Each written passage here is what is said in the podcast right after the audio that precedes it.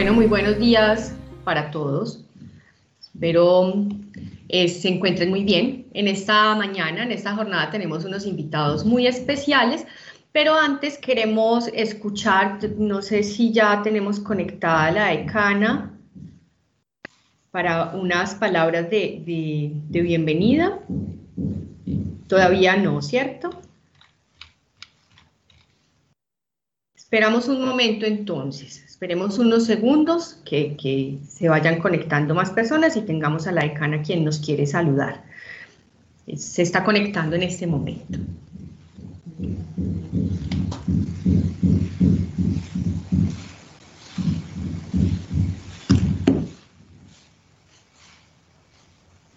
Esperamos un momentico, igual hemos aprendido, como hablábamos ahora antes de dar inicio, a, a, afrontar todas estas cositas y detalles de inicio. Les agradecemos mucho que estén desde tan rápido conectados, listos con esas pantallas encendidas para vernos y saludarnos que es muy grato cuando en las reuniones podemos prender las cámaras, además, ¿cierto? Vernos las caras es súper bueno.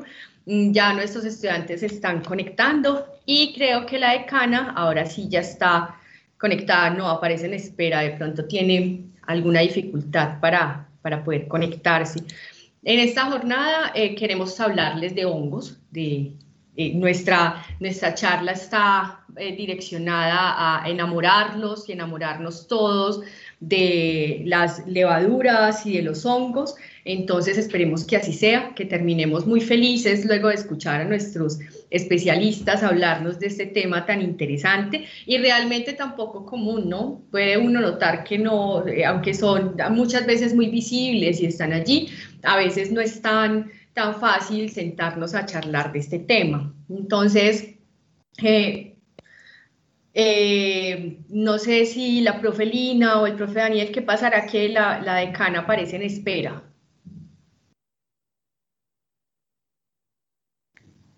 ¿De pronto saben?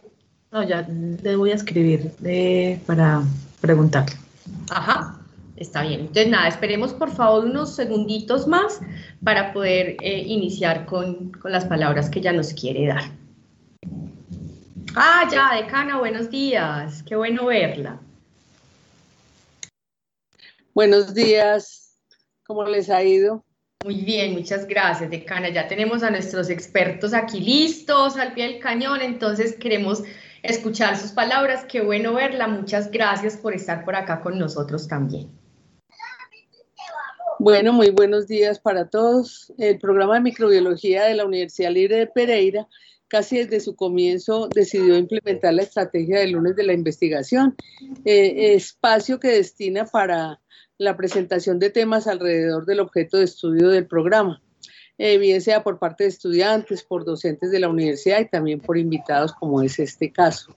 Eh, con esta estrategia se busca fortalecer el concepto investigativo, que es el eje central de la formación de los microbiólogos.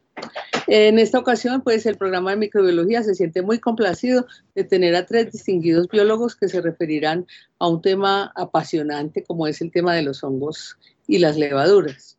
Eh, será muy interesante conocer las razones por las que estos distinguidos investigadores han decidido orientar su trabajo profesional hacia, hacia este grupo de organismos que cumplen un papel tan importante en el mundo doctora Viviana Motato, doctora Aida Vascos y doctor Mauricio Ramírez. Muchísimas gracias por aceptar la invitación a este conversatorio acerca de su actividad profesional con respecto al tema que hoy nos ocupa. El fondo es mi nieta. Eh, creo, que los estudiantes del programa de microbiología, así como los docentes, pues van a estar muy atentos a sus palabras y desde ya les doy mis agradecimientos y los de la universidad por aceptar esta invitación que con seguridad dará frutos en alianzas y redes investigativas. Les agradezco mucho y hasta luego. Muchas gracias a usted, decana, muy amable.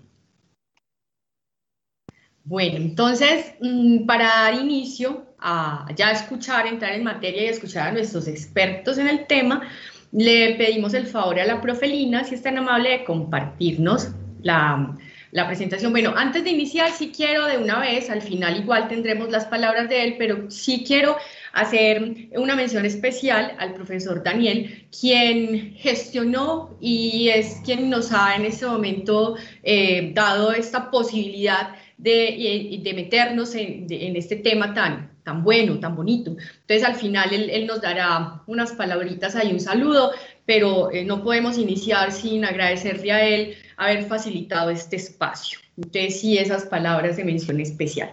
Entonces vamos a, a iniciar nuestro conversatorio que se ha denominado ¿Qué nos cuentan los hongos y las levaduras? Y para iniciar tenemos como conversatorio, vamos a dar entonces la metodología es, vamos a ir mencionando algunas preguntas y nuestros expertos irán participando y dándonos solución a estas preguntas. Las preguntas tienen como objetivo conocer mucho de su recorrido y, y, vamos a darnos cuenta por qué razón los tenemos acá. En primera instancia, le pedimos el favor a la profesora Viviana Motato eh, que nos hable por qué le llamó tanto la atención empezar a trabajar hongos y levaduras. Un poco por cómo fue que se despertó ese amor por ese tema. Aquí tenemos en la pantalla eh, una breve descripción de su, de su currículo. Eh, vemos que es bióloga de la Universidad del Valle, tiene su maestría en biodiversidad vegetal y medio ambiente, su doctorado también, y en este momento es postdoctoranda de la Universidad del Valle. Bien, pues, profe, la escuchamos.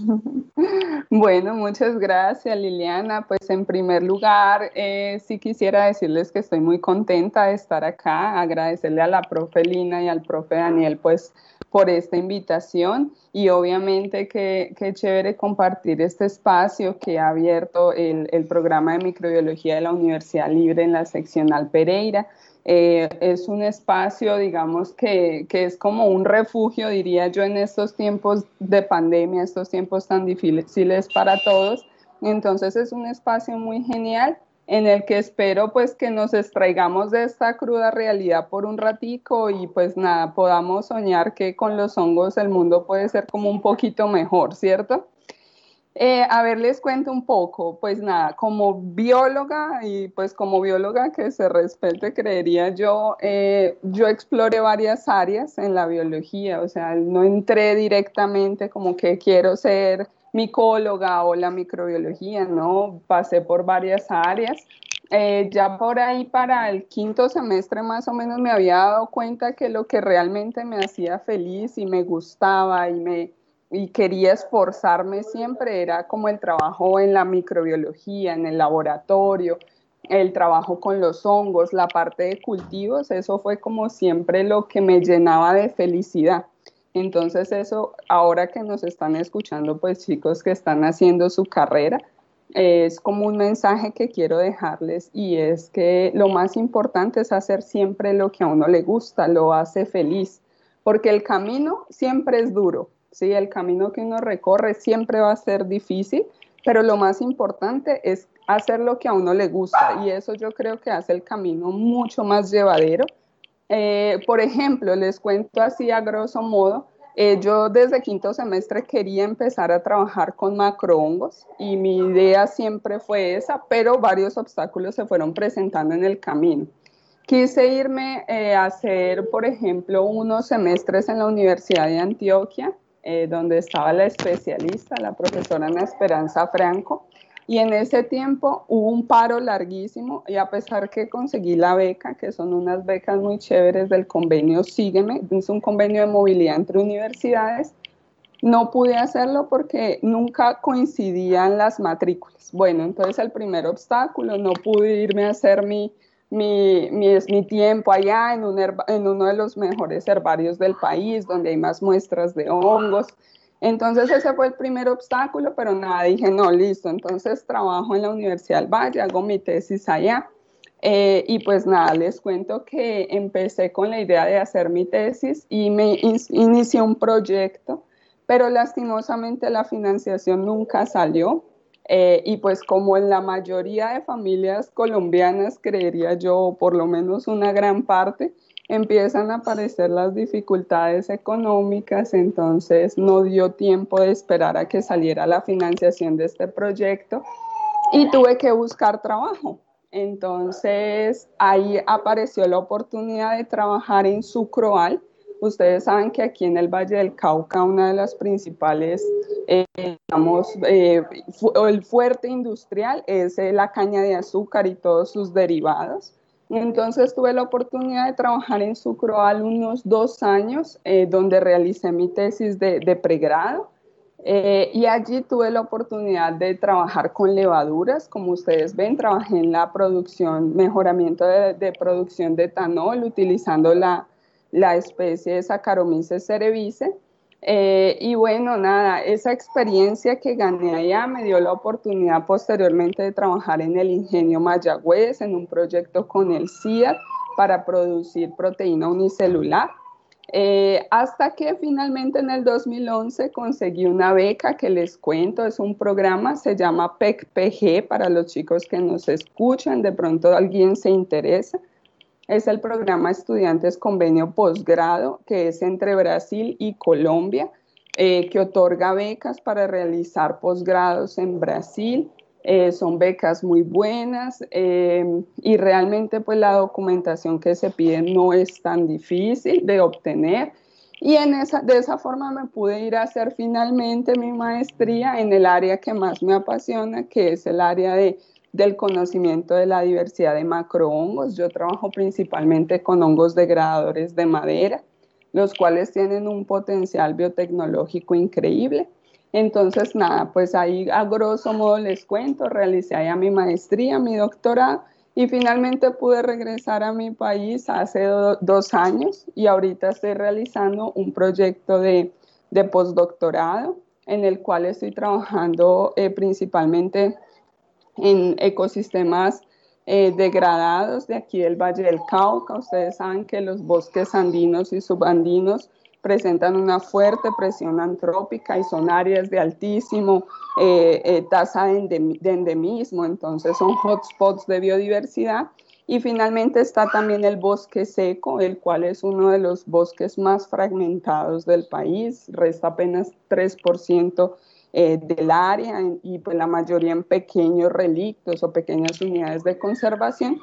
Y estoy trabajando entonces estudiando la diversidad de hongos corticioides y evaluando su potencial biotecnológico. Entonces hago una especie de evaluación cualitativa de las enzimas que estos hongos tienen. Entonces, bueno, nada, ahí les cuento a grosso modo, espero no haberme extendido mucho, eh, pero la idea es dejarles el mensaje de trabajar siempre lo que a uno le gusta, lo que a uno le apasiona, porque siempre va a ser difícil, siempre se van a encontrar muchos obstáculos, pero si uno hace lo que a uno le gusta, va a hacerlo bien y va a hacer el camino más llevadero.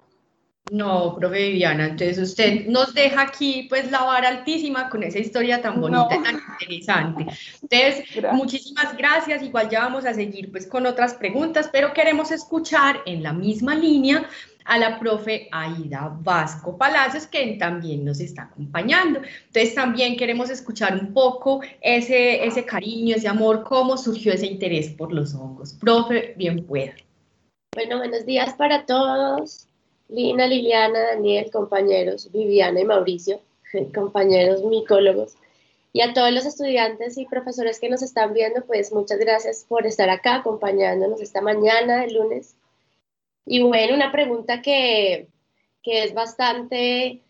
Eh, que es bastante emocionante, es una historia que siempre me gusta contar, eh, pues porque hace parte, yo creo que del camino de la vida que uno empezó a construir pues como ustedes ven ahí en la descripción de mi hoja de vida, yo soy bióloga de la Nacional de Bogotá y tuve la fortuna de contar con un pool de profesores de muchas áreas eh, muy buenos, unos muy buenos amigos y compañeros.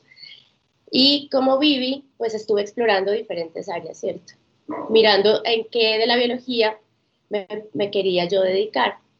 Y eh, para, pues como, como pasa mucho en todas las universidades, hay muy pocos cursos de micología o hay muy pocas veces en que uno tiene la posibilidad de ver cursos de micología. Tal vez desde la microbiología, pero no eh, hablando de macrohongos y de toda esa diversidad fúngica que encontramos en el país.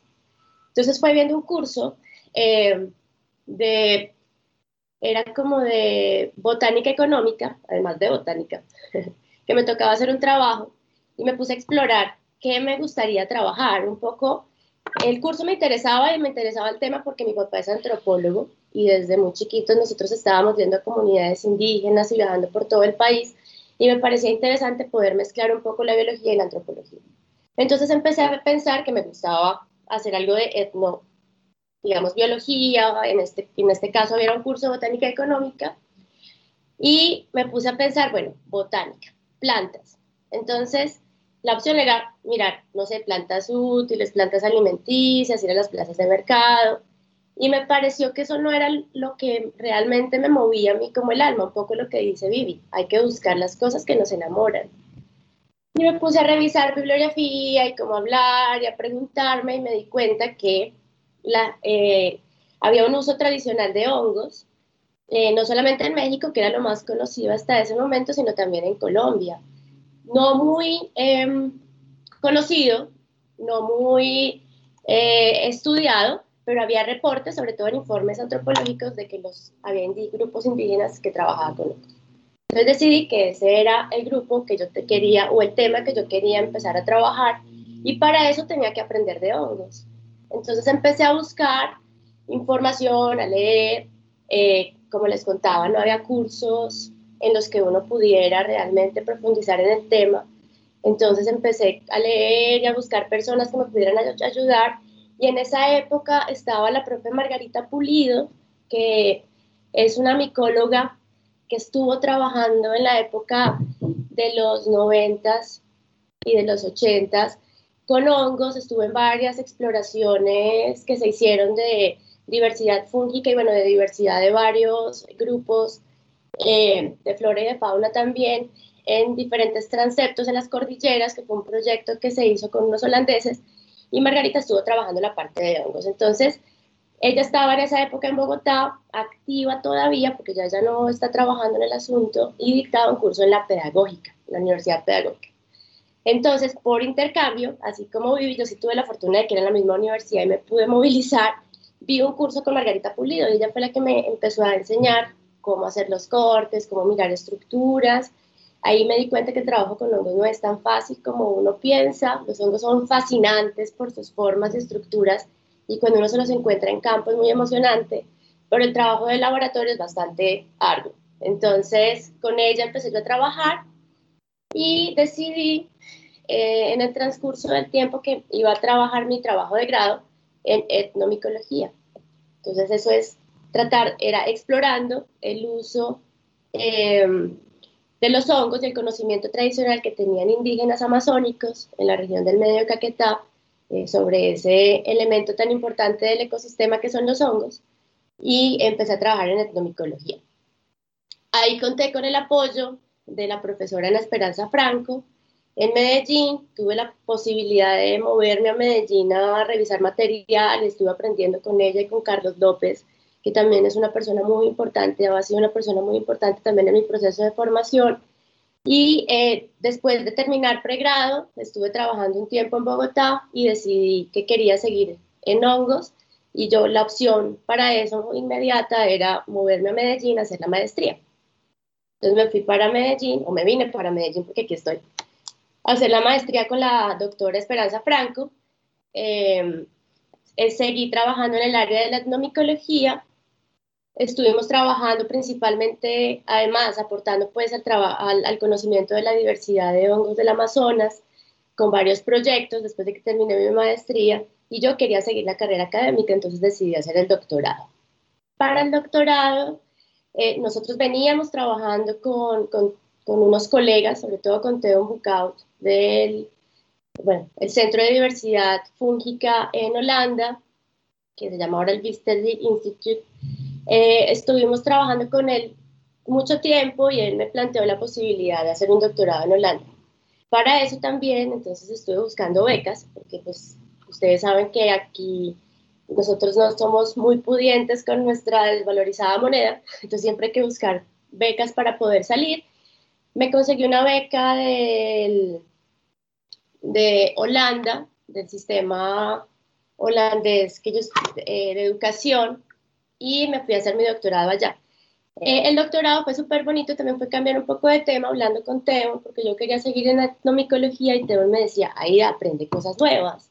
Eh, sigue en el Amazonas, mira que hay un montón de cosas que hemos empezado a ver, eh, aprende nuevas técnicas, conoce nueva gente, fórmate en otras áreas. Entonces me puse como a pensar, me di cuenta que sí, que, que tenía toda la razón y empecé a trabajar con ectomicorrizas eh, asociadas a, plantas de ecosistemas amazónicos. Y ahí me empecé a enamorar de las ectomicorrizas. y he centrado mi trabajo últimamente en ese tema hasta que regresé al país eh, hace unos como cuatro o cinco años. Y eh, bueno, ahora soy docente de la Universidad de Antioquia, de la Escuela de Microbiología, del área de microbiología industrial y ambiental, y pues empiezan a llamar otro tipo de necesidades, ¿no? Entonces yo creo que uno tiene que ir respondiendo a las necesidades y en este momento estoy, sigo trabajando en diversidad de macrohongos principalmente, pero estamos enfocados más en tratar de ver los usos de esa diversidad. Yo creo que eso es también importante y relevante para mostrar, eh, para que la gente empiece a aprender de hongos, a valorizar, a valorar los hongos se dé cuenta de lo importante que son para los ecosistemas naturales, pero también son importantes para nosotros, con muchas aplicaciones industriales y ambientales, y eso puede ayudar también en pro de la conservación de los hongos. Entonces, ha sido un camino largo, eh, siempre tratando de trabajar con hongos, es lo que me motiva y me enamora y trato ahora de, de todos los flancos de trabajo, eh, de que las personas que están a mi alrededor también se enamoren de los hongos y vean todo el potencial y la importancia que tiene. Bueno, hay un resumencito. No, muchas gracias. Ese chisme estuvo, pero súper bueno. claro que faltaría pues más rato para contarle, para escucharle todas las historias en ese doctorado que me imagino que fueron montones.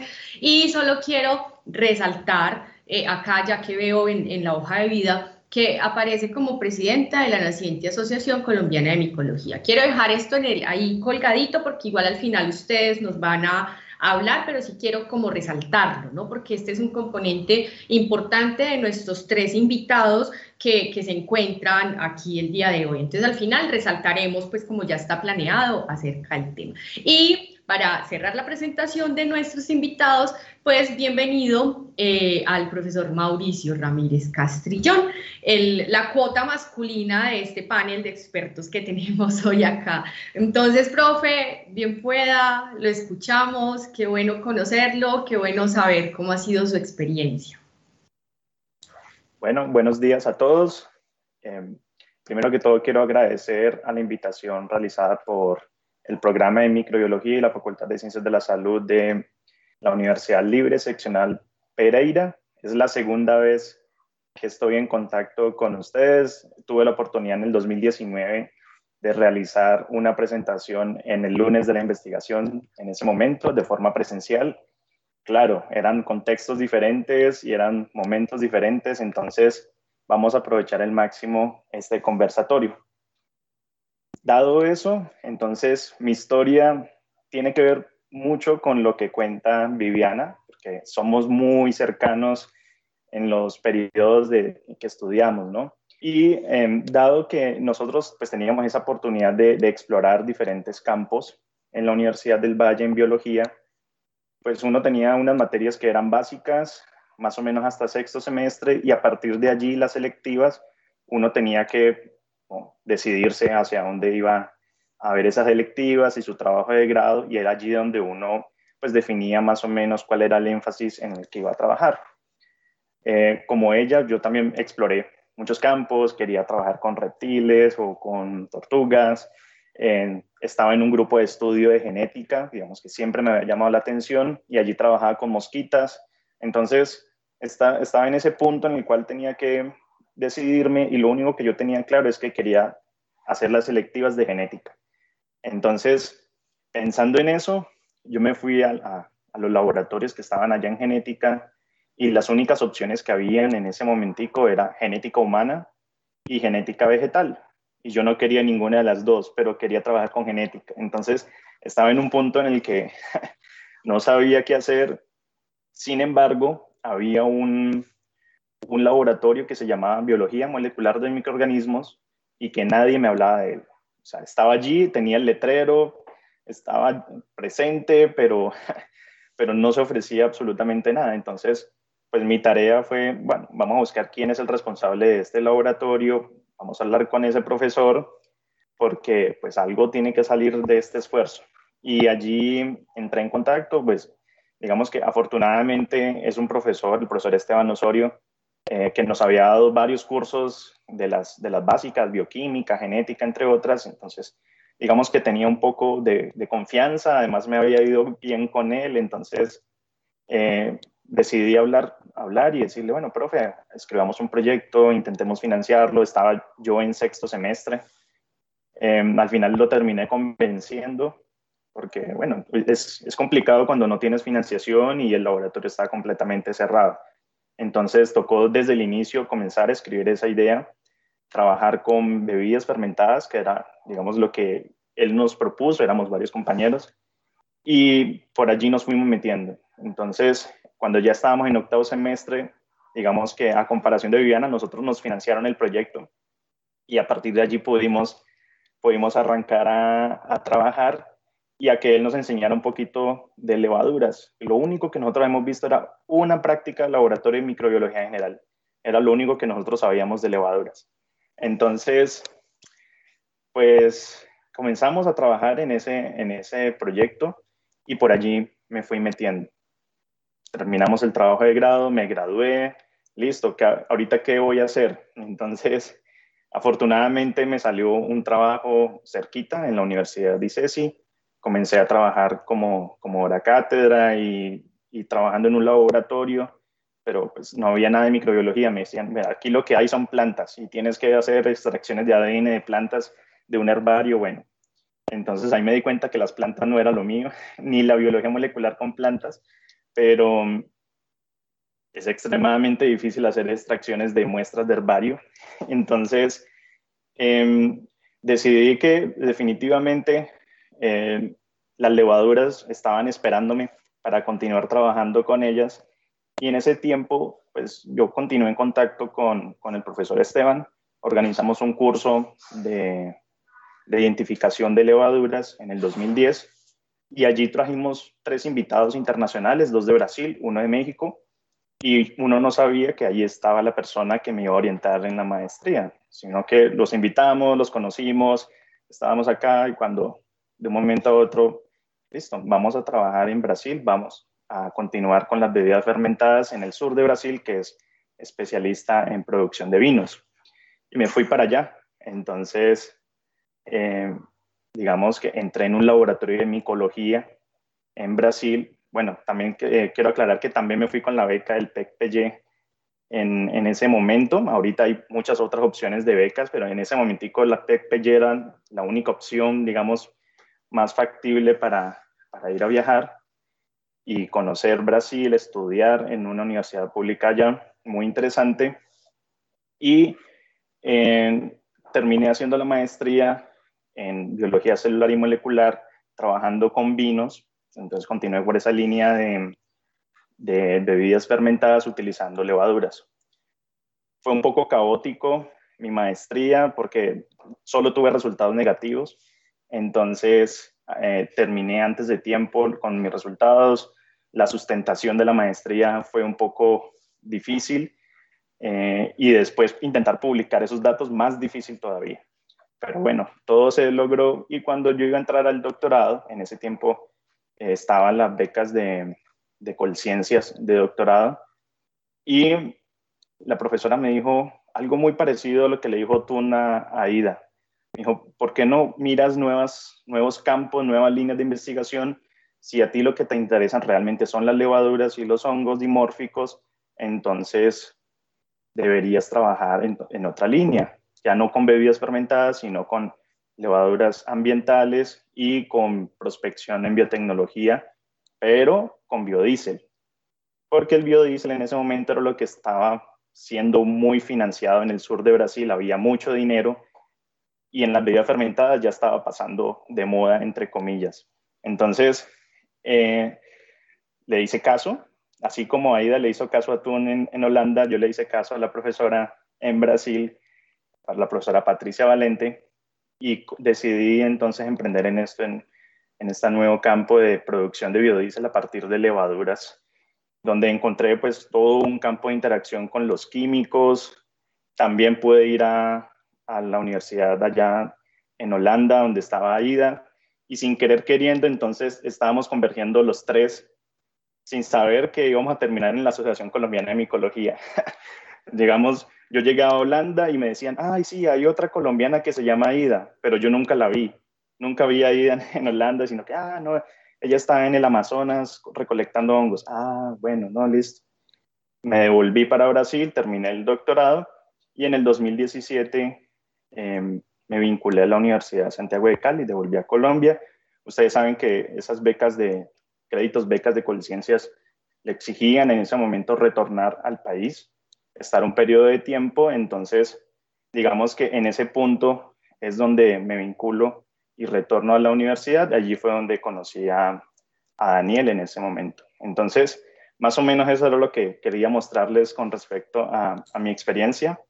Eh, ha sido muy gratificante todo lo que me ha dado las levaduras, no solamente por, por el trabajo mío, de mis proyectos de investigación, de mi pregrado, maestría, doctorado, sino por la posibilidad de interactuar con, con otras personas. Entonces, por ejemplo, lo que yo aprendí identificando levaduras lo pude aplicar en identificación de hongos que estaban relacionados con patogenicidad. Era un laboratorio de micología en el que yo trabajaba y pues las personas que estaban allí eran muy buenas haciendo los ensayos de susceptibilidad, pero no sabían identificar hongos con molecular. Entonces, esos aportes terminan siendo reflejados en, en esas publicaciones que también se dan paralelamente.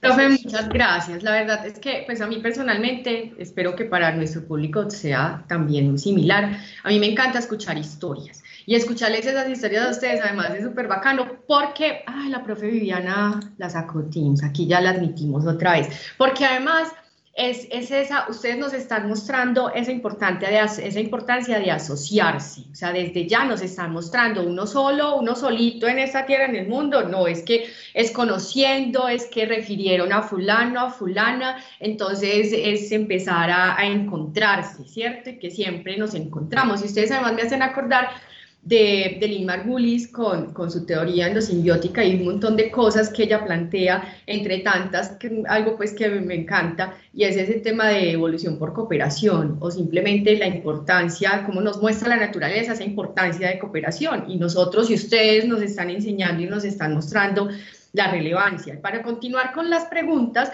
pues vamos a en esta ocasión a darle la primera palabra al profe Mauricio.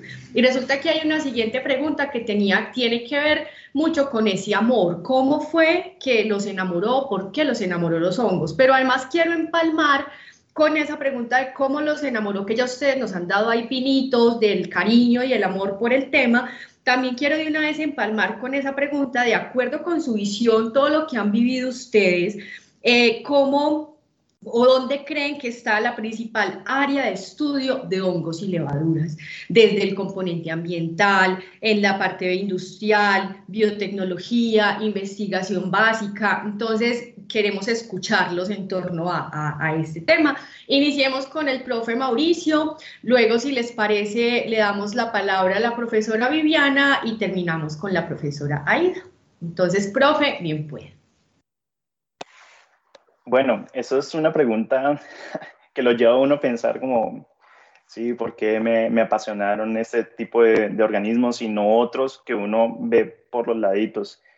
Cuando estaba trabajando en Brasil principalmente y tienes acceso a una colección tan grande de hongos como la que había allá, tú comienzas a ver que muchas de las cosas que tú habías aprendido en clase, en el pregrado, eh, lo que normalmente estás acostumbrado a ver, pues es tan pequeñito con respecto a lo que tú estás viendo en ese momento en un microscopio que tú no tienes ni idea y de primero de qué es lo que estás tratando. Tú tienes un poco de miedo y preocupación, a veces tú escuchas muchas cosas sobre cándidas, criptococcus y tú no sabes a qué es lo que te estás enfrentando en ese momento, pero también te da la posibilidad de, que todo lo que obtengas de resultados utilizando esas levaduras, que es, digamos, lo que yo siempre trabajé, pues sea algo nuevo y sea algo publicable y algo muy interesante de tener alguna ruta nueva, algún producto nuevo, algo que tú no sabes. Entonces, cuando yo entré en el, doctorado y comienzo a explorar toda esta, esta colección, aparecen unas morfologías tan raras.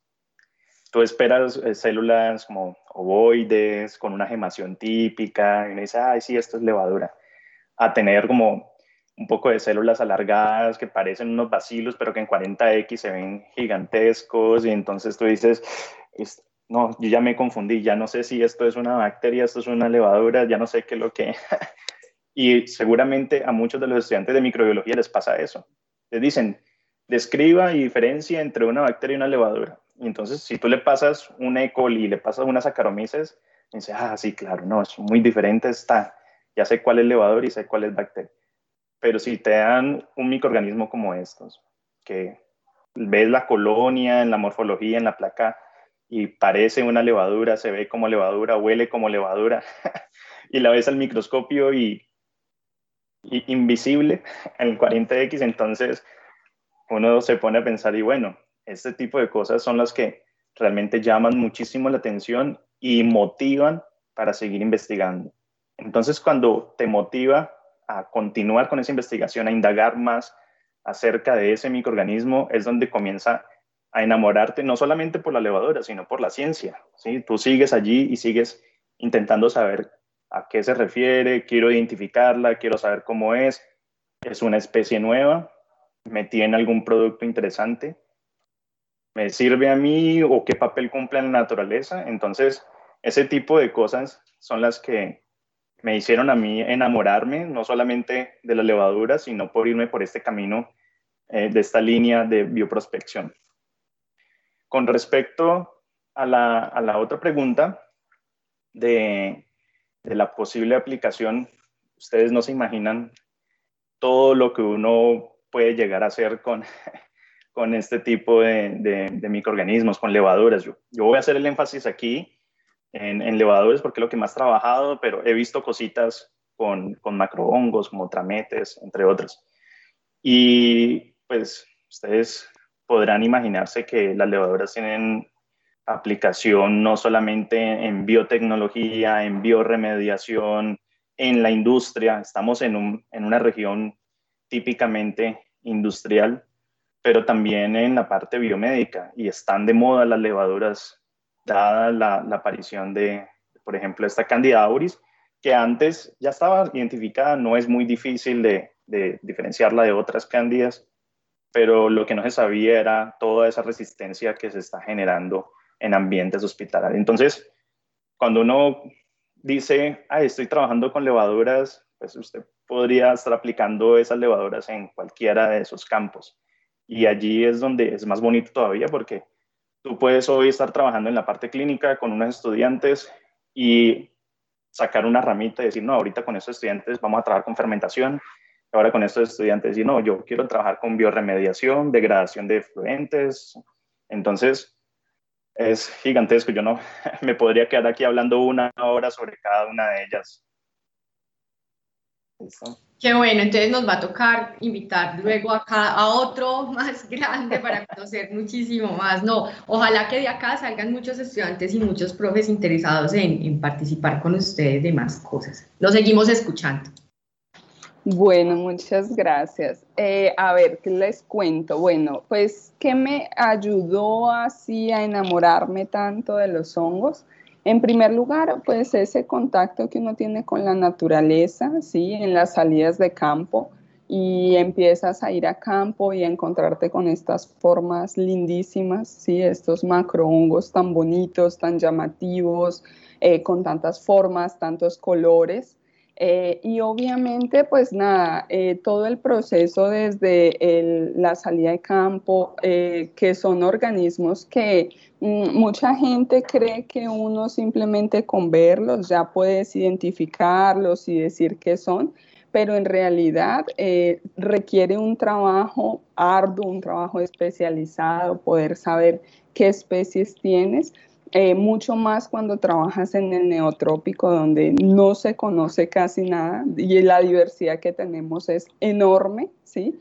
Eh, entonces, en esa época, sí, igual que, como Mauro cuenta, pues eh, digamos que uno empezaba a darse cuenta que pues no había tanta gente en esa época trabajando con estos grupos de macrohongos, o por lo menos estábamos muy dispersos antes de la formación de esta asociación y pues obviamente con el paso del tiempo ha venido eh, apareciendo mucha más gente interesada en el trabajo de los hongos, eh, que se ha empezado a reconocer que los hongos son un reino completamente diferente a las plantas, ¿sí?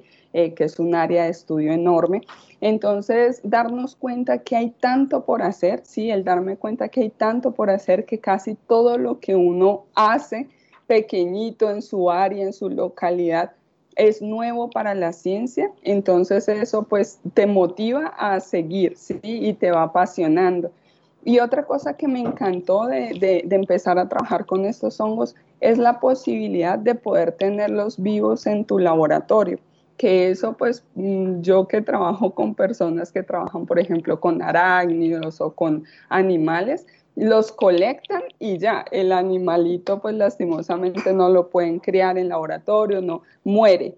Pero nosotros tenemos la opción de tener vivo este organismo por muchos años, de estudiarlo, de poder hacer análisis em, de fisiología, análisis moleculares, etc.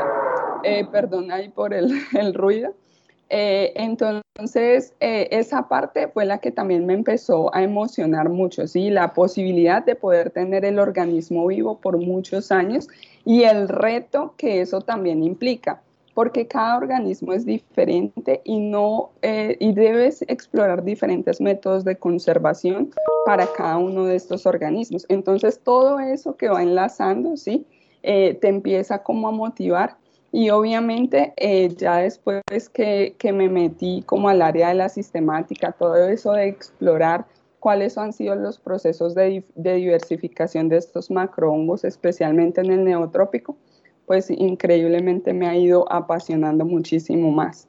Y para responderte la otra pregunta, pues realmente, como dice Mauro, es completamente multidisciplinario yo creo que mm, los hongos son uno de los organismos que se adaptan bien prácticamente a cualquier área, desde la industria eh, hasta en la arquitectura, porque como ustedes saben, no les cuento, hoy en día se usa micelio para hacer construcciones de edificaciones, ¿sí? Eh, se puede utilizar, eh, tiene una importancia increíble en la medicina, en el área ambiental, en la educación, ¿sí? Es algo que se está intentando fortalecer ahora mucho porque la única forma de que nosotros eh, cuidemos eh, lo que tenemos es a través de la educación.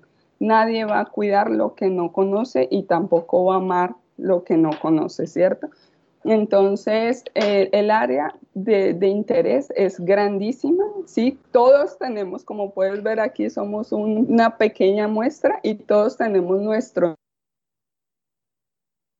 y si nos metiéramos en el nicho de cada uno, nos daríamos cuenta que nos quedamos cada uno súper cortos en lo que estamos haciendo.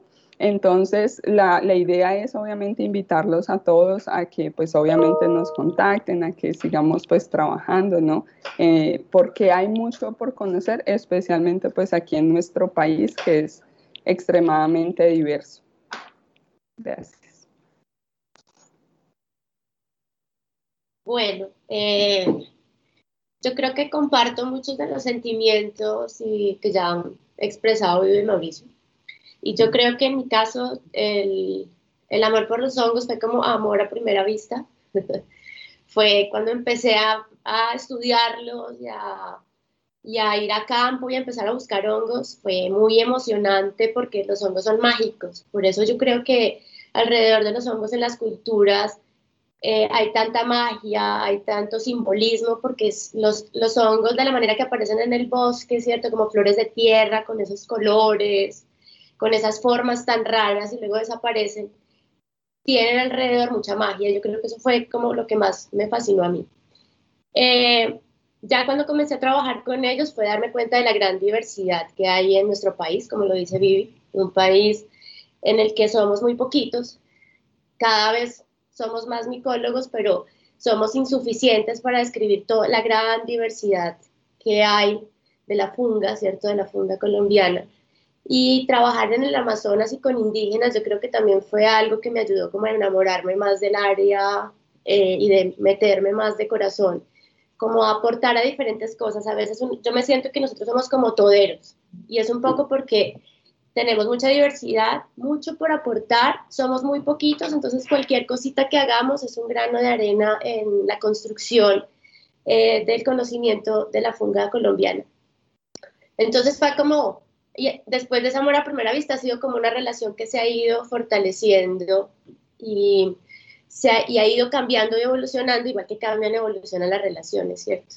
Entonces ha sido pasar por muchas áreas, y ahora, por ejemplo, con la escuela de microbiología donde estoy actualmente, como les contaba, hay otras necesidades y me hizo descubrir un mundo también fascinante, que es el que cuenta un poco Vivi, de saber que podemos tener los hongos vivos eh, en un cepario o en una colección de microorganismos. Y como lo dice Mauricio, podemos jugar con ellos y explorar todos los usos que tienen. Porque los usos son infinitos. Y yo creo que ahí respondo esa segunda pregunta creo que no hay una línea que debamos desarrollar más que la otra. Estamos en un país donde el conocimiento de, los hongos y su potencial es incipiente.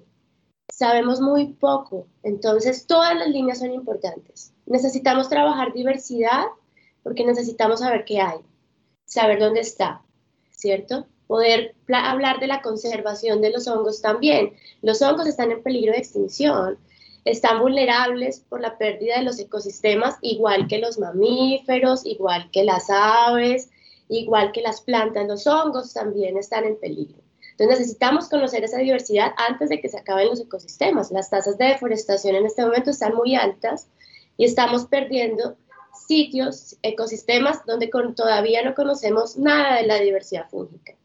Por ejemplo, en los llanos orientales conocemos muy poquito de algunas zonas del país conocemos súper poquito. Entonces, diversidad es súper importante.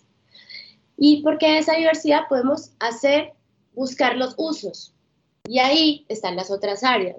Usos medicinales o en, la, o en la, el área médica mejor, como lo hablaba Mauro, eh, en, el, en, en la búsqueda de antibióticos. Los hongos son súper importantes. Y podemos hablar de la búsqueda de antibióticos con microhongos, ¿cierto? Podemos hablar de endófitos, podemos hablar de micorrizas, podemos hablar de hongos aprófitos. Todos estos hongos, por esa interacción que tienen ellos en el medio, todos producen sustancias antibióticas interesantes que nos pueden ayudar en la búsqueda de nuevos antibióticos para combatir esa nueva batalla que tenemos contra las bacterias resistentes. Entonces, a ese nivel, muy importantes. A nivel medicinal, se ha encontrado que los hongos producen muchas moléculas que tienen propiedades anticancerígenas. Por ejemplo, activan la apoptosis celular. Ustedes que están en un área un poco más clínica saben que una de las células que son células cancerígenas, una de las cosas que tienen es que son células que no se mueren fácilmente por los mecanismos celulares normales y se ha encontrado que algunos hongos producen compuestos que activan la apoptosis. Entonces, interesante también. Y así podemos seguir buscando si buscan en la literatura, hay una gran cantidad de moléculas que producen los hongos que sirven para diferentes, eh, digamos, para diferentes cuestiones médicas o clínicas. Si utilizo la, de pronto las palabras incorrectas es porque no es mi área de acción, pero bueno, esa es como la idea, que sepan que está ese potencial también de nuestra biodiversidad que falta por estudiar. Cuando hablamos de la industria, de la industria, hay mucho también. Los hongos producen muchas enzimas que tienen interés en la industria. Ya Vivi y Mauricio han estado hablando que sirven para producir bioetanol también, sirven para eh, producir, em, bueno, para producir nuevos productos, ¿cierto? Ahorita en la industria hay nuevos productos también. Entonces, a ese nivel también son muy importantes. Y a nivel ambiental, pues, ¿qué podemos decir? Bioremediación, en la agricultura, para producir compost, las micorrizas para ayudar a fortalecer los cultivos y en, además en producciones más limpias. Entonces, si nos ponemos a ver, los hongos son aplicables en todos los contextos que nosotros podamos pensar. Eh, para producir alimentos, los, los, hongos son muy, un alimento muy sano y se habla de la seguridad alimentaria de los pueblos campesinos e indígenas, es un tema que se discute mucho y bueno, los hongos llegan a ser importantes también, sobre todo para esas comunidades que utilizan los hongos silvestres. Entonces, yo creo que ¿qué necesitamos? Gente que quiera trabajar con hongos, que se enamore de los hongos también a primera o a segunda vista, que sepan estas nuevas generaciones que cuentan no solamente con los profesores de su institución, sino que hay una red en este momento en el país de micólogos que, a los que se pueden también aproximar, que nosotros estamos todos dispuestos a, a darles la mano, a apoyarlos, porque nuestro objetivo es el avance de la micología en el país y que sean todos bienvenidos. Realmente los hongos, para mí, los hongos son el futuro. Eh, de, la industria, en la industria alimentaria, en la medicina, ¿cierto? En muchos aspectos. Más que las bacterias, yo me la paso molestando a mis amigos microbiólogos, les digo que no dejen de trabajar con bacterias, que eso ya pasó de moda. Eh, no, las bacterias pues las respeto mucho y a los que trabajan con bacterias, pero es como que se den cuenta que los hongos, tenemos que trabajar más con hongos y hay mucho potencial y para mí el futuro está es en los hongos. Entonces es como la, lo que puedo contestar y la invitación pues que les hago a todos los que nos están viendo. Bueno, profe Aida, usted ha tocado en su respuesta una cantidad de cosas súper interesantes.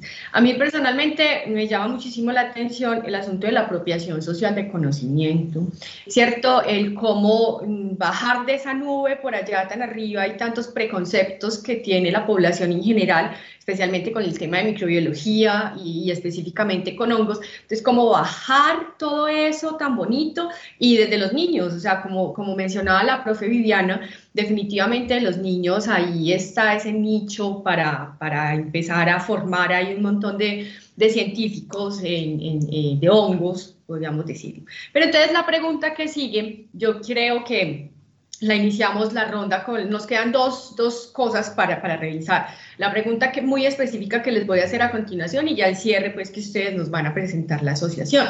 Pero es que esta pregunta me parece que, que encaja muy bien para dar continuidad a lo que la profesora Aida nos está mencionando.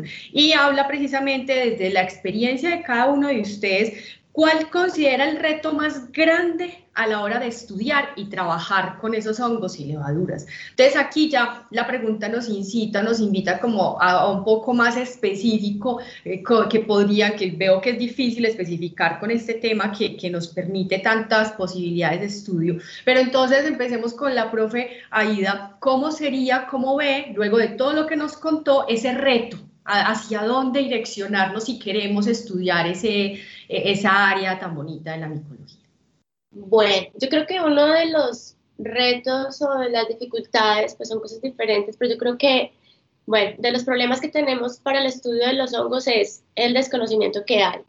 Ese desconocimiento hace que no solamente se desvalorice el trabajo que nosotros hacemos, y se desconozca por parte de los demás y se desconoce por parte de, eh, nuestros colegas, se desconoce por parte de entes financiadores, de la industria y por eso es muy difícil a veces desarrollar proyectos en micología.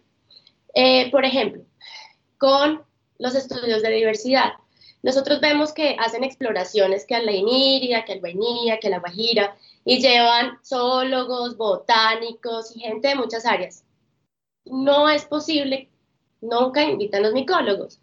Y a pesar de que uno les diga, ellos prefieren llevar otro botánico a llevar un micólogo, a pesar de que no estamos hablando de un reino diferente. Entonces, ese desconocimiento de nuestros compañeros, ¿cierto? De compañeros como comunidad científica, de la importancia que tienen los hongos, ha, sido o ha dificultado bastante eh, nuestro trabajo también, ¿cierto? Eh, además, porque ese desconocimiento también es que se desconocen las interacciones, o sea, es que yo creo que es importante que se empiecen y que todo el mundo empiece a conocer que es que los hongos no son entes individuales que viven por allá solitos en un rincón, así solo como un hongo, sino como tú bien lo mencionabas, los hongos eh, interactúan con la gran mayoría de los organismos en la naturaleza. Pues hemos hablado de que el 80 o 85% de las plantas tienen relaciones con hongos, relaciones micorrízicas. Estamos hablando de que las plantas además pues tienen relaciones con hongos endófitos, con hongos patógenos. Entonces, creo que es un poco eso, que, empezar nosotros a mostrarle a nuestros colegas la importancia de los hongos para que sean tenidos en cuenta. Yo creo que eso es una de las cosas que ha sido como una piedra en el zapato para nosotros y em, ha dificultado un poco el acceso también a recursos. Es que ese desconocimiento también hace que no haya a veces cuando nosotros nos presentamos a convocatorias, nuestros proyectos muchas veces no pasan porque los evaluadores seguramente no son micólogos y los evalúan con ojo de, botánico o de microbiólogo, pero desde otras áreas. Entonces, creo que, un poco ese desconocimiento general que hay en el país ha, sido una, como una piedra para nosotros para, para poder trabajar. Yo creo que, eh, bueno, eso es como desde mi, desde mi sentir como una de las grandes dificultades.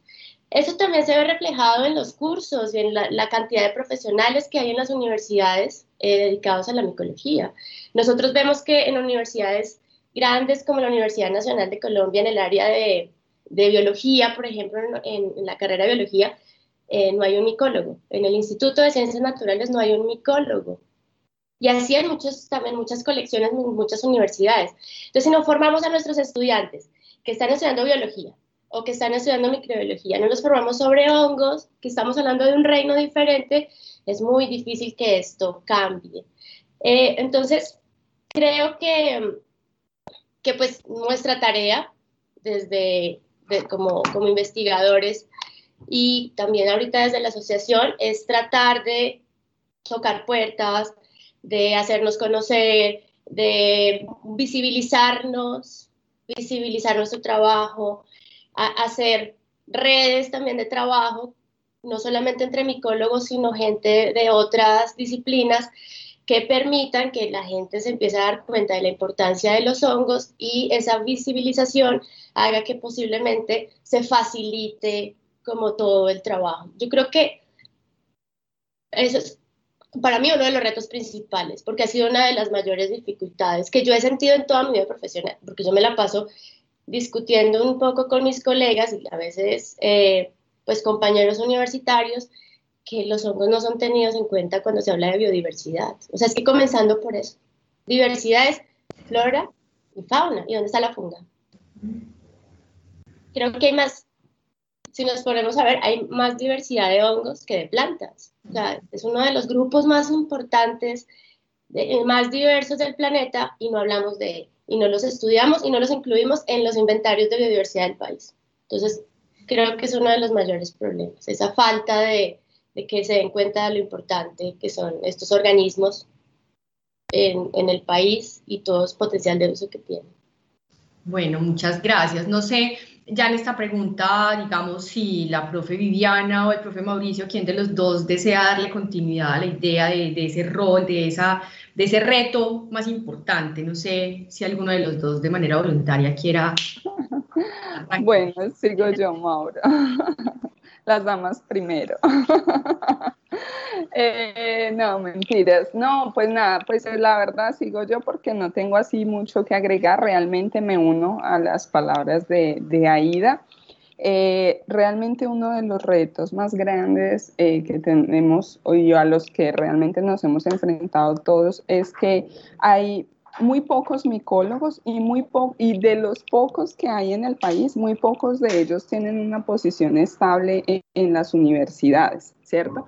Mm, llámese por desconocimiento, ¿sí? De la importancia de, digamos, de, empezar a formar, em, digamos, eh, nuevos micólogos, ¿sí? O llámese también por falta de recursos, pues para nadie es como, digamos, eh, un secreto que eh, los dineros gubernamentales no es que se vayan una gran porción para la educación, entonces siempre ha sido un reto toda esta parte de la, de la contratación de profesionales de alta calidad en las universidades. Además de eso, pues como les comentaba, es un reto mantener también eh, al día lo que son herbarios, ¿sí? lo que son ceparios. Eh, una persona sola para mantener un cepario es prácticamente una locura, o sea, desquicia a cualquiera porque realmente es un trabajo supremamente arduo. Eh, para mantener una colección de, calidad, ¿sí? que sirva para desarrollar tesis de pregrado, de maestría, de doctorado, ¿sí? que pueda brindar un servicio a la comunidad. Entonces, eh, realmente hay mucha falta de recursos. Eh, pero como les decía, desde el principio yo quise entrarles diciendo, o sea, el camino es duro, ¿sí? Hay muchos obstáculos, más pues en, este país que estamos, que es tan hermoso, pero pues que le falta mucho, mucho empuje y mucho apoyo a, la ciencia y a la educación. Eh, pero hay muchas formas, pues hemos ido eh, remando contra la corriente, pero, pero ahí vamos, ¿sí? Entonces el reto es uno definir qué le gusta, qué, qué lo apasiona y a partir de ahí, pues nada, enfrentarse a lo que se venga. Hay muchas fuentes de financiación externas a las que uno puede, eh, digamos, pedir ayuda.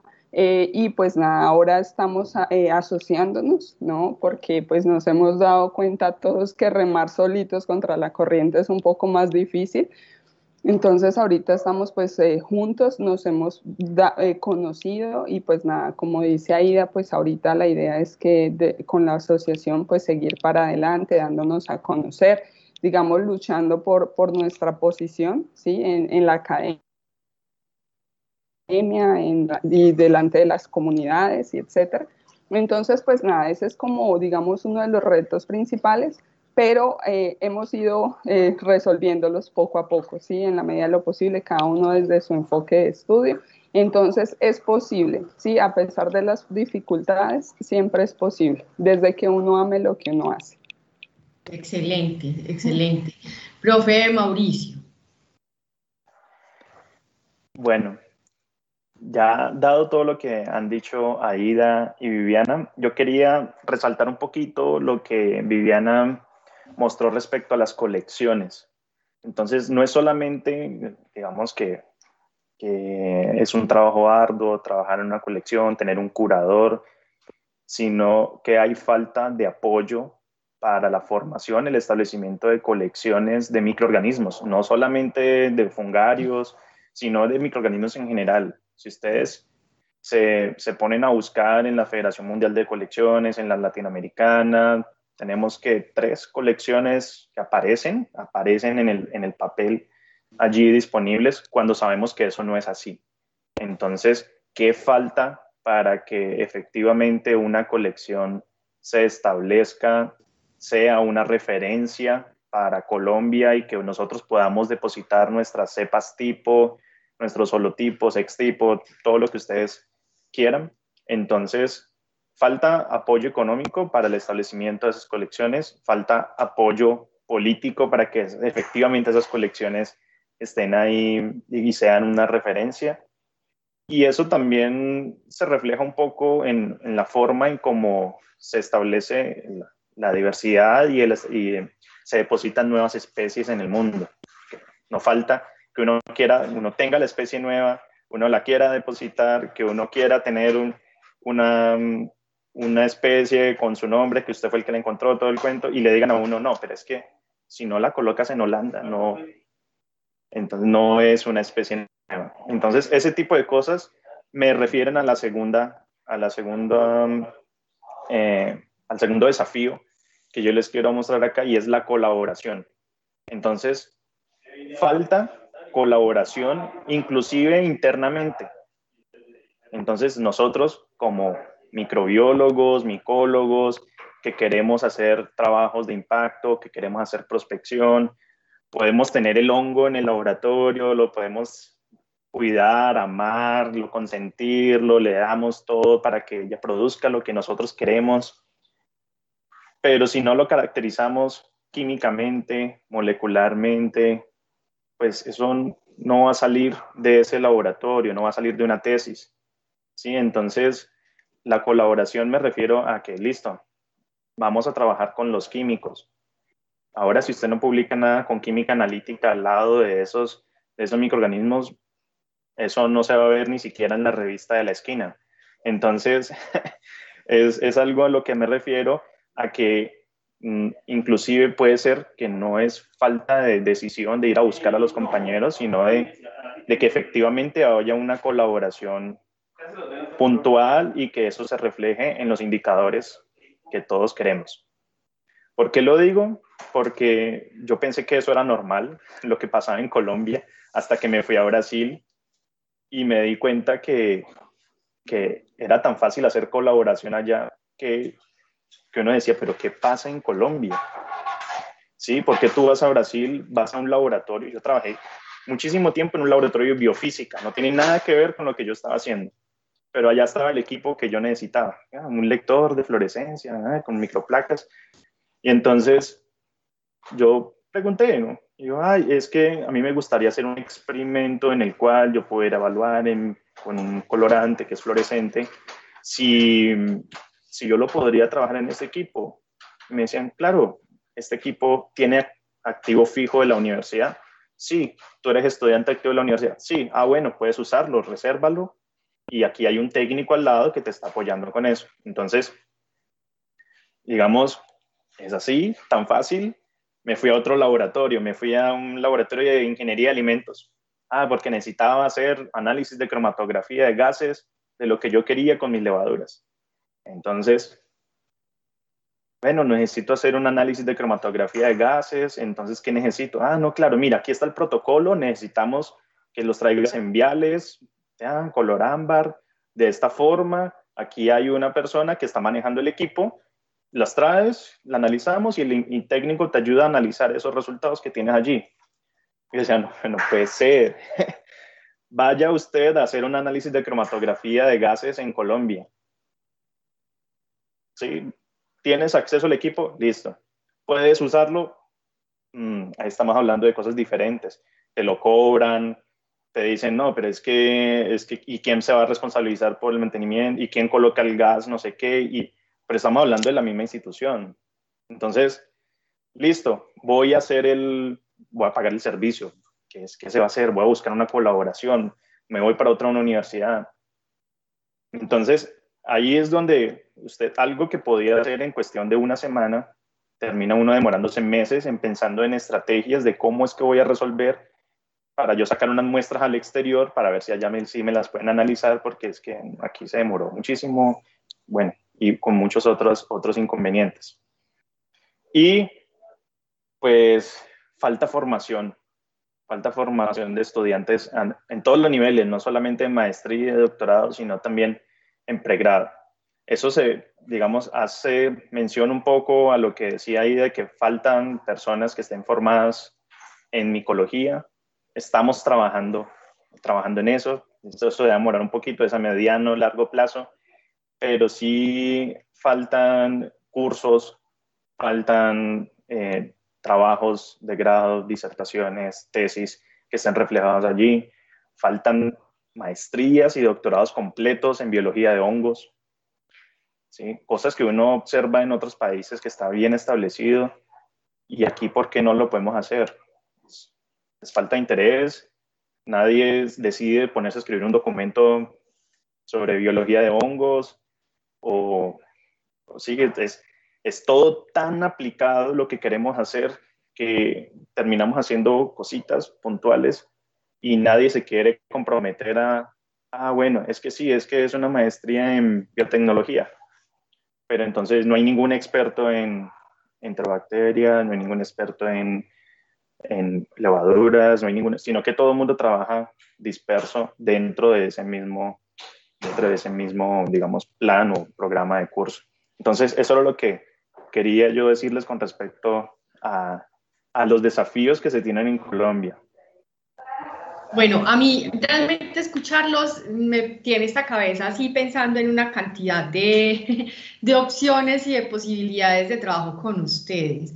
Eh, desde el programa, pues nosotros tenemos mm, pues ustedes lo mencionaron desde el comienzo, hay un montón de intereses y un montón de posibilidades de trabajo en microbiología en general, pero escuchándolos a ustedes puntualizar en micología, pues vemos que, que está todo ese nicho allí por trabajar. Entonces, después de esta pregunta que vamos a hacer, a mí sí me gustaría escuchar o, meterles por ahí también esa pregunta, ¿cómo es esa posibilidad de, de, de hacer parte de la asociación? Ya ustedes nos van a hablar porque la pregunta es precisamente cómo fue que establecieron la asociación, cuáles fueron los pasos, cómo lo cómo lo decidieron establecerla, organizarla, ¿cierto? Cómo está estructurada.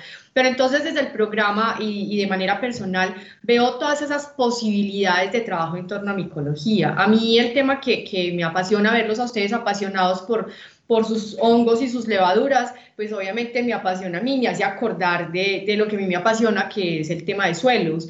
¿cierto? Esa, matriz para mí tiene ahí todo y pues dentro de la vida es fundamental. Entonces ese componente de microbiología de suelos pues a mí me encanta y lo hemos podido además poner en una sombrilla mucho más grande que es la seguridad alimentaria. Entonces ustedes tocaron ahora esas palabras clave por ahí salieron, entonces empieza uno a enloquecerse con la cantidad de posibilidades de, de trabajos cooperativos, de cooperación y de asociación que pueden presentarse con ustedes con nuestros estudiantes y con toda nuestra planta docente, que afortunadamente creo yo, y así lo percibo, eh, dentro de lo que trabajamos nos cooperamos. O sea, hemos logrado y esta pandemia nos ha llevado a que, a que debemos ser cooperativos. Y creo, yo lo he vivido y de una vez se los agradezco a todos porque siempre que hemos necesitado y que se ha necesitado, los, estamos ahí todos, yo tengo esto, yo le apoyo con esto, que se sale un poco pues de lo, de lo, del, componente tan grande que nos mencionaba Mauricio ya en laboratorio, pero que nos muestra que se puede cooperar, ¿cierto? Que sí y que, y que así debe ser el camino debe ser asociándonos y cooperando. Entonces, quiero ya dar apertura a la última pregunta que nos permitirá conocer la consolidación de la asociación y precisamente es ¿Qué los motivó? Que creo que ya podemos deducirlo un poco luego de escucharlos hablar de sus experiencias. ¿Qué los motivó a establecer la asociación? ¿Cómo lo hicieron? Eh, ¿Cómo se puede pertenecer a esta asociación? Y ahí ya ustedes responderían un poco lo que yo acabo de mencionar también. Entonces, eh, profe Aida, tal vez usted quiere entonces, ya sería la oportunidad de demostrar y ustedes, mm, la profe Viviana y Mauricio, nos contarán entre todos cómo, cómo ha sido ese proceso. Bueno, pues antes de contarles un poco lo de la asociación, voy a hacer aquí propaganda política pagada, como dicen por ahí. Y Mauro, pues la Escuela de Microbiología acaba de registrar la colección de microorganismos de la escuela, ya está registrada ante el Registro Nacional de Colecciones, o sea que ya es una colección legal donde se pueden depositar eh, cepas, por ejemplo, si tiene cepas tipo y demás, eh, también eh, ahorita le estamos dando un enfoque a muchos hongos, macrohongos de, con potencial biotecnológico, es lo que se está tratando como de fortalecer también, entonces quedan invitados a, a depositar sus cepas ahí. Esperamos que pronto eh, pues sea reconocida a nivel internacional, o sea, es un cepario que lleva, llevaba 10 años, pero, pero como, como todos los ceparios o todas las colecciones de microorganismos de nuestras, de nuestras instituciones, o sea, organizadito y demás, pero pero en un closet dentro de solamente para labores internas y pues ahora se hizo el registro. Entonces esperamos que la colección vaya creciendo y, y pronto sea reconocida y esté en estos, en estos eh, directorios que mencionabas. Bueno, eh, la necesidad de asociarnos y Vivi ha sido una, también parte importante como este proceso de constitución de la asociación y lo mismo Tatiana San Juan. Eh, bueno, es un proceso largo, eh, que antes, cuando nosotros éramos chiquitos, nuestros profesores ya estaban hablando del asunto, de la importancia de tener una asociación, y bueno, fue ya eh, hace un par de años con Viviana y Tatiana que empezamos a hacer toda la estructuración. Es un camino largo, es un camino que, pues, que, que nos metimos un poco a la loca, o sea, nos pusimos las botas de caucho, las botas pantaneras, la chaqueta impermeable y nos pusimos a hacer unos estatutos y hacer un montón de cosas y bueno, realmente hemos estado aprendiendo en el camino porque eso es otro mundo muy diferente y seguimos en la construcción. ¿Cuál es el objetivo o cuál era el objetivo principal? Con podernos reunir y poder empezar a establecer eh, redes, empezar a conocernos y empezar a hacer con, pues, y empezar a dar a conocer la asociación. Eh, yo preparé una pequeña presentacióncita como para mostrarles un poco eh, el objetivo de, de, la asociación y pues qué llevamos hasta ahora. Eh, ¿Me cuentan si se está viendo la presentación, porfis? ¿Y si se está viendo bien? Sí, se está viendo, pero todavía no está en modo presentación. Aquí. O sea, la ah. pantalla sí la estamos viendo ya, pero no está la presentación así en modo presentación todavía grande. Tampoco. Espérate, ya mires que... Eh, tiene la secundaria, tiene la pantalla secundaria. Es, que la acabo de voltear, por eso espérate, ya mira a ver qué pasó acá. Eh, cambiar de pantalla. ¿Y aquí, Mauro? ¿Tampoco? Comparte escritorio y no la presentación en sí, sino que cuando vayas a compartir pantalla, comparte desde escritorio y así ah, te muestra todo lo que tú quieras hacer. Yo creo que ahí. ¿Sí? Listo, ya está. Sí, perfecto. Perfecto. Bueno, entonces, eh, como les contaba, pues eh, empezamos a trabajar este equipo primario a tratar de establecer la asociación, empezar a averiguar cómo se hacía todo el trabajo legal y hicimos una convocatoria, eso fue en diciembre del 2019 y nos logramos reunir los que están ahí en la pantalla, más de 30 personas en Bogotá y eh, decidimos entonces como grupo eh, fundar la Asociación Nacional Colombiana. Eh, hemos venido trabajando desde entonces, finales del 2019, pero la primera parte de trabajo, los primeros seis meses, fue registrar la asociación ante los entes legales. Entonces, tenemos nuestro NIT y somos legalmente reconocidos desde junio del 2020, el año pandémico. y pues desde esa época hemos seguido reestructurando, pues estructurando la asociación eh, a nivel administrativo, ya a nivel em, como grupo eh, de personas que se reúne en torno al trabajo con ojos. Entonces, el objetivo que establecimos era, es una, una asociación gremial, entonces agrupar a personas naturales y organizaciones cuyas actividades científicas, técnicas y educativas se encuentran relacionadas con los hongos, ¿cierto? Todo con el fin de promover el desarrollo de esta disciplina en el país con un espíritu crítico, interdisciplinario, o sea, trabajando todos en conjunto, incluyente, respetuoso eh, con el medio ambiente y la sociedad, y también entre nosotros. De esta manera son bienvenidos no solamente eh, personas que trabajen con hongos a nivel académico, sino personas de la industria o simplemente interesados en los hongos porque son mágicos. En este momento, pues contamos con 59 asociados. Lo que les digo es una asociación que hasta ahora está comenzando. Si hablamos de, cuando salió nuestra nuestro registro legal, pues no tenemos ni un añito. Eh, tenemos entonces 59 asociados, la mayoría son de Bogotá, pero también tenemos un grupo bastante grande de Medellín, de Bucaramanga, y la idea es que se sigan, eh, eh, pues siga la gente haciendo parte de la asociación. Esperamos tener varios de, Pereira pronto en, en la tabla y bueno, tenemos eh, personas profesionales, estudiantes de pregrado y de posgrado. Eh, dentro de las actividades generales, estas son las actividades que están definidas en, el, en la constitución del, de la asociación. Está entonces promover el desarrollo de actividades científicas, de tecnología e innovación que permita enriquecer y divulgar el conocimiento de los hongos en beneficio de la sociedad colombiana.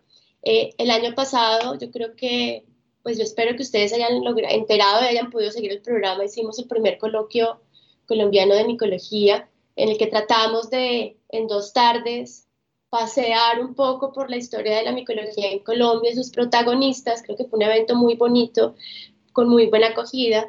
Tuvimos más de mil espectadores eh, cada día y siguen mirando los videos.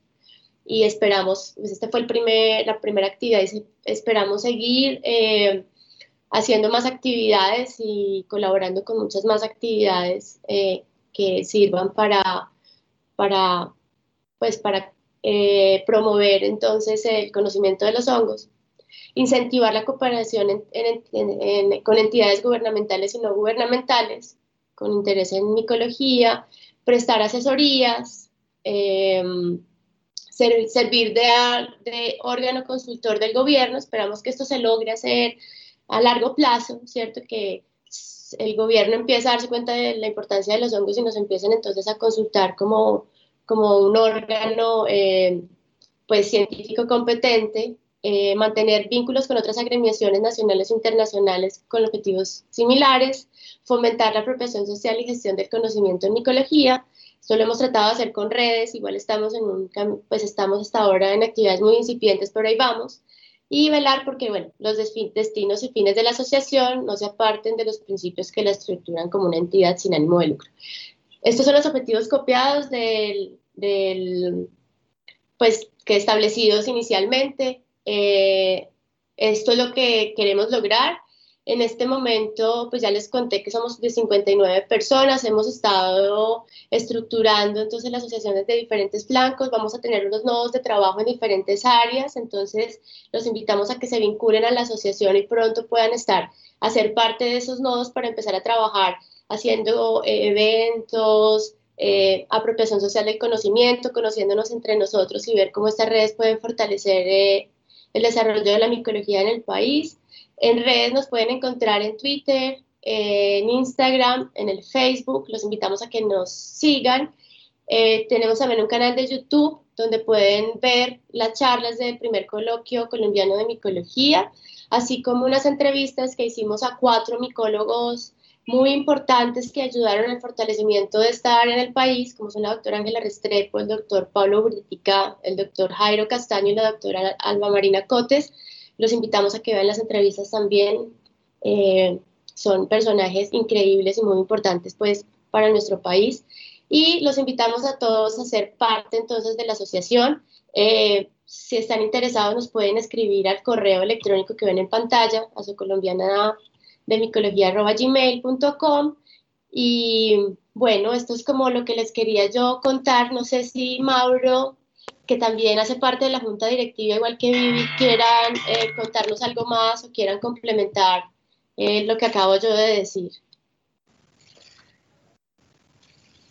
Ya dejé de presentar, ¿cierto? Sí, no sé. Sí, sí, sí, ya. Bueno, en este caso voy a hablar yo un poco. Bueno, eh, quedan totalmente invitados a que hagan parte de la Asociación Colombiana de Micología. Ustedes desde su formación, desde sus habilidades, deben pensar en que si de pronto les gusta mucho los hongos, trabajar con él, si de pronto eh, ustedes quizás no estén muy interesados en, en, la parte científica, pero les gusta la divulgación de la ciencia, podrían también estar aportando en este sentido. Digamos, ese es nuestro objetivo 2021 y es establecer una página web y generación de contenido en nuestras redes sociales de, de, nuestra asociación. Entonces, también la invitación es a que si usted se quiere vincular a la asociación y eh, usted tiene habilidades para, para trabajar en toda esta parte de generación de contenido, le gusta diseñar, todas estas cosas, pues eh, los estamos necesitando. eh, realmente, si ustedes se, ponen a explorar nuestro Instagram, nuestro Facebook, eh, estamos en ese proceso de construcción de algunos contenidos, de generar eh, algunos hashtags que para que se puedan viralizar en algún momento. Esa es nuestra visión al final del año, en que podamos realmente tener una cantidad de espectadores fijos que siempre están esperando por conocer, por ejemplo, cuáles son los hongos de Colombia, ¿sí? conocer un poquito más sobre ellos y que la gente se interese más por querer investigar más sobre ellos. La generación de contenido tiene ese objetivo. Entonces, eh, eso era lo que yo les quería comentar, dado que soy parte de la junta directiva, soy eh, líder del nodo de comunicaciones, pero claramente pues, no, no tengo el tiempo suficiente para dedicarme a generar contenido y por lo tanto ustedes, ustedes allá en Pereira, yo sé que tienen ese potencial y sé que nos podrían estar apoyando muchísimo. Muchas gracias. Bueno, pues nada, como para, para cerrar, pues como muy bien lo dijo Aida, lo dijo Mauro, estamos en un proceso de crecimiento, de construcción, de aprendizaje. ¿sí? Eh, mucho, pues, por ejemplo, Mauricio, Aida y yo tuvimos la oportunidad de salir a formarnos en otro país, pero muchos estudiantes muchas veces no tienen esa oportunidad o no lo tienen como una opción de vida, ¿sí? sino que quieren seguirse formando aquí dentro del país. Hay mucho potencial de muchas cosas por hacer y eh, nosotros desde la asociación lo que queremos es trabajar para que, eh, para que todos los trabajos y todo lo que se haga se pueda visibilizar a nivel nacional y que incluso esto que hacemos pueda llegar a tener un impacto internacional. Por eso desde la asociación hemos trabajado en la, en la construcción del primer coloquio colombiano de micología. Eh, este año viene la segunda edición. Estamos también trabajando para crear el Congreso Colombiano de Micología. Eh, es un espacio que nos permita eh, mostrar nuestros trabajos, que los estudiantes de pregrado, de posgrado puedan presentar sus trabajos a todos los colegas, que tenga un impacto nacional eh, y obviamente pues ser asociado de, de Ascolmic pues va a traer algunas ventajas. Eh, si ustedes nos escriben, se van a dar cuenta que nosotros pensamos obviamente en el bolsillo de todos, entonces realmente las cuotas que pusimos son muy pocas, porque la idea no es eh, obviamente eh, crear una empresa, ¿no? Esto es una asociación, una gremiación para que podamos conocernos, dar a conocer nuestro trabajo, para que podamos crecer juntos. Eh, y entonces, pues obviamente la invitación abierta para que nos escriban, para que nos pregunten. Em, ahí pues estamos en una junta directiva que contamos con más o menos ocho personas, encabezado por Aida como presidenta. Es un trabajo arduo porque como ustedes saben, todos tenemos nuestras ocupaciones, nuestros deberes. Y es algo que hacemos más como por amor a, esto que hacemos y por, eh, digamos, una retribución a la comunidad. Sí, entonces, pues nada, mucha paciencia con nosotros, estamos en ese proceso de aprendizaje y los invitamos a ustedes para que nos ayuden a construir y a crecer y pues las ideas de, de todos ustedes pues van a ser súper bienvenidas y valiosas. Entonces les dejamos abierta la invitación. Qué buena, qué buena invitación. Yo quisiera saber el, qué costo tiene asociarse a... Bueno, eh, vale, eh, nosotros pusimos una tarifa que cambia anualmente son eh, cuatro salarios mínimos diarios vigentes. Entonces, este año la cuota para estudiantes de posgrado y para, eh, para profesionales perdón, es de 121.100 pesos. Estudiantes de pregrado está en torno a ella, no sé si recuerdas, como 55 mil pesos. Estudiantes de pregrados más o menos como 55 mil pesos, profesionales 121 mil 100 y estudiantes de posgrado 98 mil y pico, 98 mil 600 pesos. No tengo exactamente los, los datos, pero son esos. Entonces, esos son valores que van aumentando eh, cada año, pero realmente, pues, del año pasado, por ejemplo, a este aumentó 5 mil pesos más o menos el, pues el valor para es anual, o sea, es, y es anual. Y además eso, eso sirve porque, pues, a ver, tenemos unos costos básicos, ¿cierto? O sea, como somos una eh, asociación legal, pues hay que pagar contador, tenemos que hacer la página web, o sea, realmente es más como una donación para poder estructurar y, y poder funcionar como asociación. Lo más importante acá es, en, digamos, ser asociado en este momento no es simplemente pagar la cuota, yo creo que en este momento lo que queremos y es, estamos en esa construcción, eh, en este momento el más avanzado es el nodo de comunicaciones, ya Mauro tiene un equipito de trabajo que esperamos que crezca con gente de Pereira, pero vamos a empezar, como les contaba yo, a estructurar, hacer eh, una estructuración de nodos eh, por áreas temáticas, por ejemplo, el área de biotecnología, sistemática o de diversidad y conservación, eh, micología clínica, para que esos nodos que tienen una coordinación empiecen también a trabajar y a hacer actividades. Entonces, la idea es que los necesitamos para hacer redes, para empezar a conocernos, para empezar a trabajar entre nosotros. De pronto pueden salir proyectos en conjunto, interinstitucionales, gracias a ese conocerse a, través de esos nodos.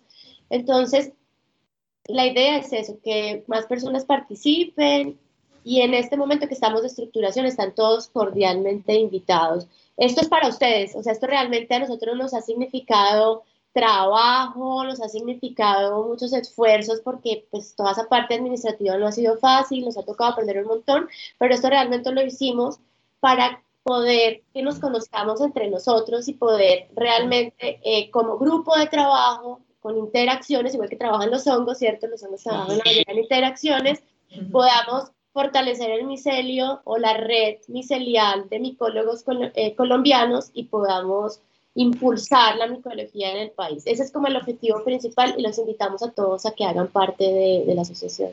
Bueno, súper, no, muchas gracias. Yo no sé, bueno, ya esa era nuestra pregunta de cierre. Yo creo que ha sido, nos quedan muchas, muchas cosas en el tintero y seguramente los vamos a estar eh, llamando. Eh, la, actividad tiene como persona de cierre al profe Daniel, ¿cierto? Quien, quien obviamente le pedimos desde el comienzo unas palabras, pero pues la profesora Lucy tiene la mano levantada, entonces, eh, Ada, Adita. Lili. Hola, Adita, buenos días. Lili, buenos días. No, qué pena, yo pensé que había preguntas, pero si no, dale paso al profe Estamos, o sea, estamos, son las 11 de la mañana, pero pues yo mencioné que el profe era quien iba a darnos nuestro cierre, pero pues por supuesto, ¿no? ¿Cómo, cómo vamos a, a, a despedirlos a palo seco? Ni de riesgo, ¿cierto? Con esto tan interesante, yo creo que de preguntas son las que tenemos, sino que es que ya el tiempo, no, es que yo creo que tenemos tantas cosas que quisiéramos saber de cómo trabajan ustedes, de todo, pero por supuesto, Adita, y si hay otra pregunta, pues claro, le damos la oportunidad a la otra pregunta y el profe Daniel no cerrará la actividad, claro que sí. Gracias, Lili. Gracias, Lili, por la oportunidad. Gracias a la profe Aida, a Mauricio y a la profe Viviana, bueno, al profe Mauricio también. Eh, como siempre estás esa parte de preguntas, lo mío iba más como, como a un punto de agradecimiento y a decirles que, que el hecho de que estuvieran aquí hace, me perdonan si mi señal es mala. Lili, mi señal está bien de conectividad. Está muy regularcita, Adita, ya no lo sé. Sí, va, bueno. Bueno, entonces iba, aquí, aquí apunté una serie de cosas en donde yo soy profe de biología de microorganismos, ¿cierto? En este momento tengo un proyecto de prospección de omicotas y hongos, nunca nos hemos metido con omicotas, ¿cierto? Estamos trabajando con la Universidad de Antioquia como líder y ejecutora proyecto con la profe Nadia Cardona y ha sido algo muy bonito. Los chicos de microbiología han tenido que hacer salidas de campo con biología, entonces están matados porque microbiología generalmente las salidas de campo no es algo muy típico. Eh, ha abierto eh, muchas miradas, muchas emociones. Entonces les quiero contar simplemente para que se den cuenta. Yo no sé si somos los docentes los que nos más nos emocionamos con los conversatorios o con los lunes de la investigación. Yo espero que los estudiantes algún día se vea, ¿cierto? algunas veces se vuelven más fríos pero contarles pues que yo estaré molestando a la profe Aida con el tema del fungario. Dentro del semillero, mi semillero se llama obvio microbio, microorganismos de importancia en salud humana y animal, ¿cierto? Entonces es un tema de biblioteca, saber cómo, porque yo estoy segura que en cada biblioteca grande se necesita un, un microbiólogo eh, para el tema pues de cuidados de biblioteca, ¿cierto? Salen unos temas de revisión de tema que también los estaría molestando porque tenemos que construir, lo decía Lili, por el lado de apropiación social del conocimiento y gestión del conocimiento, temas para llevarlos allí, ¿cierto? Pero ¿por qué no toda esa revisión de temas de bienes y servicios de hongos desde los semilleros? Porque allí es donde los tenemos que enamorar, incentivar, ¿cierto? Para que cuando sean egresados vean esa oportunidad, porque como ustedes los dicen, mire, es micro y no, ellos ven varias microbiologías, pero ven biología de microorganismos y microbiología general y muchas veces eso no es suficiente para alcanzar a enamorarlos en los temas, ¿cierto? Y sobre todo en el tema de hongos, lo sabemos. Eh, yo soy enamorada de los hongos porque cuando hice mi práctica, yo soy bacterióloga de base, eh, pues conté con la fortuna de estar en la Corporación para Investigaciones Biológicas. Mi trabajo de grado estuvo la doctora Ángela, el doctor Juan Guillermo Maquiu y la doctora Estrielena eh, Montoya. Entonces allí hay algo que siempre me ha enamorado pues con el tema de los hongos. Los molestaré con el tema de separios, ustedes mismos los dijeron, no es fácil sostenerlos. y, y, eso que estoy hablando solamente que no es fácil sostenerlos. ¿Cómo será sostenerlos con todas las líneas de microorganismos, sea, bacterias, hongos?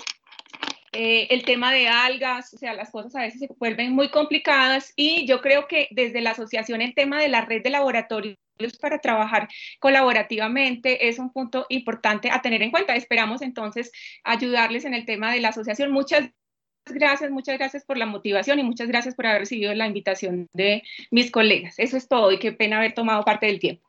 No, tranquila, gracias, Adita. Eran muy importantes las observaciones. Lamentablemente, insisto, nos quedamos súper cortos con el tiempo. Entonces, creo que ya íbamos a quedar con los enlaces. Y ahora sí le pido el favor al profe Dani, quien fue el gestor de esta actividad, pues que nos dé el cierre de, del conversatorio. Y nuevamente, a mi parte, encantada de haberlos escuchado. Súper bonito ver cuando se trabaja con tanta pasión y tanto amor. Y muchas gracias por transmitírnoslo hoy. Un abrazo y profe Dani, somos todos eh, hoy. ¿Puedo, ¿Puedo meter la cucharada, profe? Qué pena. Nada, yo creo que para la profe Ada y para todos, eh, tanto Mauricio, Viviana como yo quedamos disponibles.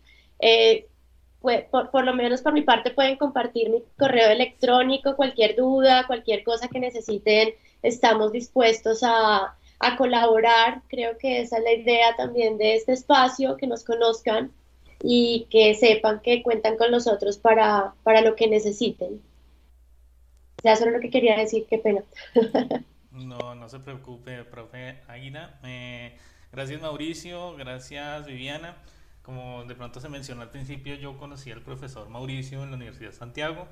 Eh, una cosa que yo siempre he estado convencido, pues varias cosas en las que yo he estado convencido es primero que muchas veces uno cierra capítulos en la vida, pero no cierra como a personas con las que uno puede colaborar y trabajar. Entonces como que yo a mí me ha interesado como mantener el contacto estrecho con personas que yo pienso que pueden enriquecer mucho el conocimiento.